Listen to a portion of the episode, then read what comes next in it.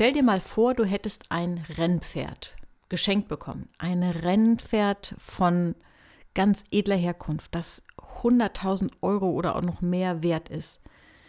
Ein richtig edles Tier. Und diese edlen Rennpferde sind ja auch ein bisschen empfindlich.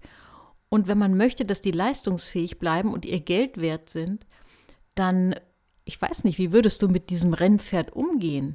Würdest du ihm Fastfood zu essen geben? Würdest du ihm gesüßte Getränke einflößen? Würdest du es in der Box stehen lassen? Oder würdest du dich vielleicht schlau machen, wie du am besten mit diesem Rennpferd umgehst, damit es seinen Wert behält, damit du vielleicht Geld damit machen kannst oder auch Freude dran hast, wie dieses Tier sich bewegt, wie es Rennen läuft, wie es temperamentvoll ist. Ich denke mal, du würdest eher Letzteres machen. Du würdest dich um dieses Tier kümmern, es hegen und pflegen.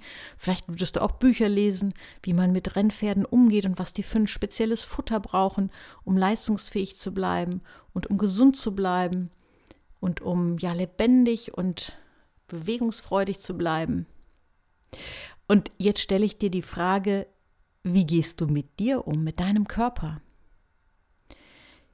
Dein Körper sollte dir ja viel mehr wert sein und du selbst solltest dir viel mehr wert sein, als wenn du ein Rennpferd hättest. Und doch ist es ja oft so, seien wir doch ehrlich, dass wir mit unserem Körper nicht so besonders gut umgehen. Obwohl er ja so super wertvoll ist, obwohl er sozusagen das Vehikel für unser Leben ist. Ohne unseren Körper können wir nicht leben. Und ohne etwas für unseren Körper zu tun, können wir auch nicht gesund und zufrieden leben. Wie viel bist du dir wert? Bist du dir selbst so viel wert, dass du regelmäßig etwas für deinen Körper tust? Dass du in der Art und Weise, wie du mit deinem Körper umgehst, ausdrückst, wie wertvoll du dich selber findest. Und da ist natürlich ein Schlüsselbegriff, sage ich mal, das Thema Bewegung. Dein Körper braucht Bewegung. Unser aller Körper braucht dringend Bewegung. Ich habe mal den Satz gehört und das fand ich ganz treffend. Wir müssen uns nicht jeden Tag bewegen, nur an den Tagen, an denen wir sitzen. Und wie viele Tage sind das? Natürlich alle Tage. Denn wir sitzen ja viel zu viel. Wir in den modernen Gesellschaften, in der Wohlstandsgesellschaft, sitzen viel zu viel. Ich habe auch schon mal den anderen Spruch gehört, Sitzen ist das neue Rauchen. Sitzen ist ein echtes Problem. Die Tatsache, dass wir so viel sitzen, also sprich uns so wenig Zeit des Tages bewegen, ist ein echtes Problem für unseren Körper. Und das übersehen wir oft. Wir denken oft, naja, wenn wir ähm, nicht rauchen und nicht zu viel Alkohol trinken, dann ist alles in Ordnung. Und dann vielleicht auch noch einigermaßen gucken, dass wir uns gut ernähren. Aber die Bewegung ist wirklich ganz, ganz zentral. Was passiert, wenn wir uns bewegen? Wenn wir uns bewegen, verstärkt sich unsere Atmung. Das bedeutet, mehr Sauerstoff gelangt an unser, in unser Gehirn. Das bedeutet, dass auch alle Vorgänge, die im Gehirn stattfinden, unterstützt werden. Und wenn wir uns bewegen, geschieht noch was. Es werden bestimmte Bereiche im Gehirn aktiviert, die für Bewegung zuständig sind.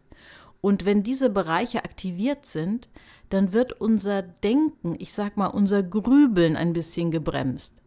Das, was uns ja oft unzufrieden macht, ist ja, dass wir so viel grübeln, dass wir so viel zerdenken. Und wenn wir uns bewegen, dann beruhigt sich, ich sag mal, unser Grübelhirn und wir fühlen uns ausgeglichener, ausgeglichener, weil eben ganz andere Bereiche im Gehirn aktiviert sind. Das merken wir gar nicht.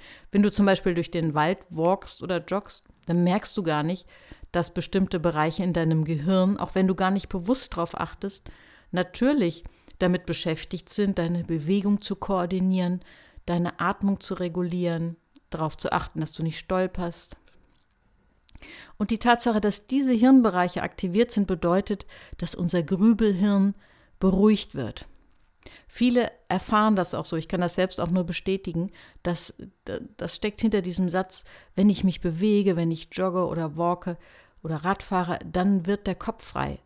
Und das, was ich eben erklärt habe, zeigt, das ist auch wirklich so. Also nämlich die Bereiche deines Hirns, wo du grübelst und in negativen Gedanken versinkst, die werden eher gebremst, wenn du dich bewegst. Man könnte auch sagen, Wenn wir uns bewegen, dann entspannen wir unser Mindset. Wenn man mal in die Evolution guckt, dann sind wir ja eigentlich Bewegungswesen. Früher, unsere Vorfahren mussten täglich viele Kilometer zurücklegen, um zu Wasser und Nahrung zu gelangen, um neue Gebiete zu erforschen und vielleicht die Zelte irgendwo anders aufzuschlagen oder irgendwo neue Häuser zu bauen oder das Vieh weiterzutreiben. Der Alltag bestand zu, zu großen Teilen aus Bewegung und das Sitzen und Ruhen war dann wirklich nur so der Gegenpol zu der Anstrengung. Und man nennt ja auch unseren Körper, unsere Muskeln und Sehnen und Knochen und Gelenke, das nennt man dann ja auch den, nennt man ja auch den Bewegungsapparat. Aber wir haben oft aus unserem Bewegungsapparat einen Sitzapparat gemacht. Und das ist fatal, denn das hat viele negative Konsequenzen, wenn wir zu viel sitzen und uns zu wenig bewegen. Wir brauchen zum Beispiel auch die Bewegung, damit genug Gelenkflüssigkeit gebildet wird, damit unsere Gelenke nicht versteifen. Und selbst wenn unsere Gelenke schon zum Beispiel durch Krankheiten angegriffen sind, können wir eine Menge dafür tun, wenn wir dafür sorgen, dass wir sie moderat bewegen. Immer natürlich in Absprache mit möglicherweise einem Arzt, der uns behandelt. Aber Bewegung ist zentral und sorgt dafür, dass auch genug Gelenkflüssigkeit gebildet wird. Man könnte sagen, Bewegung ist wie Öl für den Motor unseres Körpers. Und in den letzten Jahren, fast schon Jahrzehnten, sind wirklich eine Menge Studien durchgeführt worden zu dem Thema, wie sich Bewegung auf unsere Seele auswirkt. Und inzwischen gibt es schon Metastudien, das heißt Studien, die all diese Studien zusammenfassen. Und es kommt immer wieder das Gleiche raus, die Tendenz, dass es enorm wichtig ist für unsere Psyche, uns zu bewegen und dass zum Beispiel ausreichende Bewegung auch Depress gegen Depressionen hilft. Man hat Untersuchungen durchgeführt und festgestellt, dass regelmäßige Bewegung, zum Beispiel zwei bis dreimal pro Woche Ausdauersport, genauso gut wirkt wie ein Antidepressivum. Das ist erstaunlich. Dein Körper braucht dringend Bewegung. Und obwohl diese Ergebnisse schon lange vorliegen, tun sich die Ärzte und Therapeuten schwer, das so in die Behandlung mit einzubringen. Aber es gibt auch Ausnahmen. Ich habe kürzlich einen Flyer zugeschickt bekommen von der Medizinischen Hochschule Hannover. Ich komme ja aus Hannover. Und äh, über ein Behandlungsprogramm für depressive Patienten, äh, wo die Bewegung integriert ist. Endlich wird es umgesetzt. Und du kannst auch jetzt schon für dich persönlich das umsetzen, dass du etwas für deine Seele, für deine Seelenfitness tust, indem du dich mehr bewegst. Es sind unglaublich viele und komplexe Vorgänge, die in unserem Körper und auch in unserem Gehirn passieren, wenn wir uns bewegen. Ich kann hier nur so stichwortartig ein paar rausgreifen. Zum Beispiel ist es nämlich so, wenn wir uns bewegen, gerade auch bei Ausdauersport, dann werden Endorphine in unserem Gehirn freigesetzt. Das sind Glückshormone. Stell dir vor, wenn du dich bewegst, schüttet dein Körper Glückshormone aus. Viele merken das bei der Bewegung selbst nicht, aber viele sagen, spätestens hinterher merke ich, wow, das hat mir gut getan. Das ist ein gutes Gefühl. Und was auch wichtig ist, gerade für Menschen, die an chronischen Erkrankungen leiden, ist, dadurch wird die Schmerzwahrnehmung gehemmt. Das heißt, wenn du dich bewegst, kannst du besser mit möglicherweise vorhandenen Schmerzen umgehen. Du kannst chronische Erkrankungen besser bewältigen. Wie anfangen? Es ist gar nicht so leicht. Denn obwohl viele Menschen das wissen, wie wichtig Be Bewegung und Sport ist, fällt es so schwer, das in, die, in den Alltag hineinzubringen. Ich kenne einige, die machen das mit der 10.000 Schritt Methode. Also sich so einen Schrittzähler zu besorgen und das schon mal als ersten Schritt darauf zu achten, dass man einfach auf den ganz vielen kleinen Wegen mehr Schritte zurücklegt, dass man öfter mal das Auto weiter wegparkt oder zu Fuß geht oder die Treppe nimmt statt den Aufzug, um schon mal einen Anfang zu machen. Das kann ein Anfang sein. Denn bei Bewegung gilt, jeder kleine Fortschritt zählt. Es geht nicht darum, dass du von einem ich sag mal, Bewegungsmuffel oder Couchpotato zu jemand wirst, der jetzt jeden Tag eine Stunde Sport macht. Es geht darum, kleine Schritte zu gehen, aber die auch wichtig zu nehmen. Und da ist es gut, wenn man sich klar macht, auch kleine Schritte zählen. Dass auch schon kleine Bewegungseinheiten eine Menge bringen. Da gab es auch noch eine andere Studie zu, die wurde an der Stanford University gemacht, und zwar eine Studie mit dem Titel Give Your Idea Some Legs.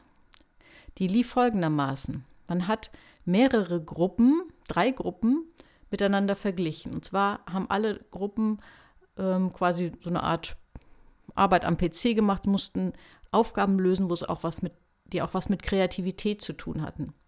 Eine Gruppe und alle Gruppen hatten sechs Minuten Pause. Eine Gruppe hat in den sechs Minuten Pausen ähm, nicht den Standort gewechselt, sondern blieb einfach am PC sitzen.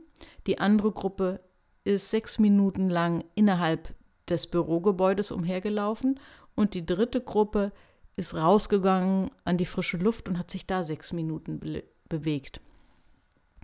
Ich denke mal, du ahnst schon, was dabei rausgekommen ist.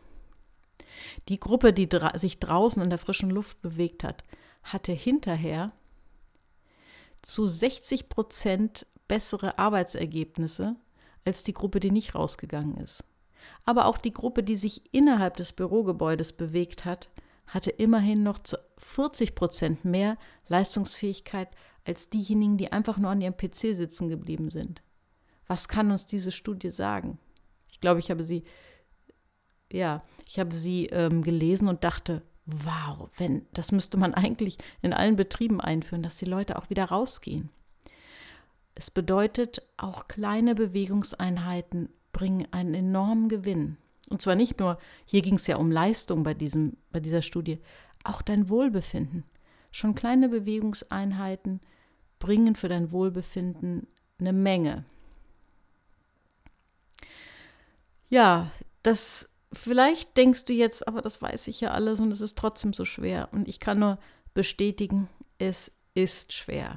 Ich arbeite ja viel mit Menschen im Coaching und in Therapien und viele nehmen sich das vor mit dem mehr Bewegung und ich bin manchmal auch mit frustriert, wie wenig dann passiert. Und ich habe aber im Laufe der Zeit einige Beobachtungen gemacht, was welche ja, bei welchem Vorgehen man eine größere Chance hat, dass es klappt und was für die Umsetzung wirklich wichtig ist. Einmal ist wichtig, dass du deinen Schweinehund kennst. Kennst du deine Lieblingsausreden? Deine Lieblingsargumente oder die Lieblingsargumente deines Schweinehunds, wenn es ums Thema Bewegung geht? Das ist bei jedem Menschen anders.